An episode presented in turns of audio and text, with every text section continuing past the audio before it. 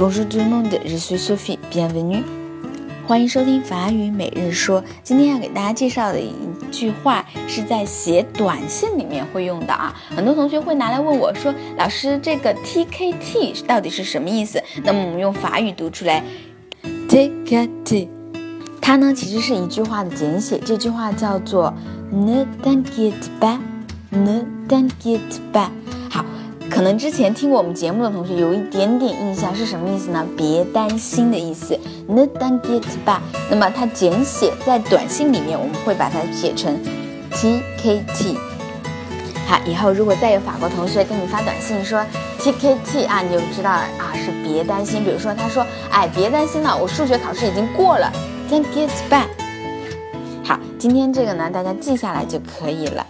那么这个星期我们就到此为止了，下个星期再见喽。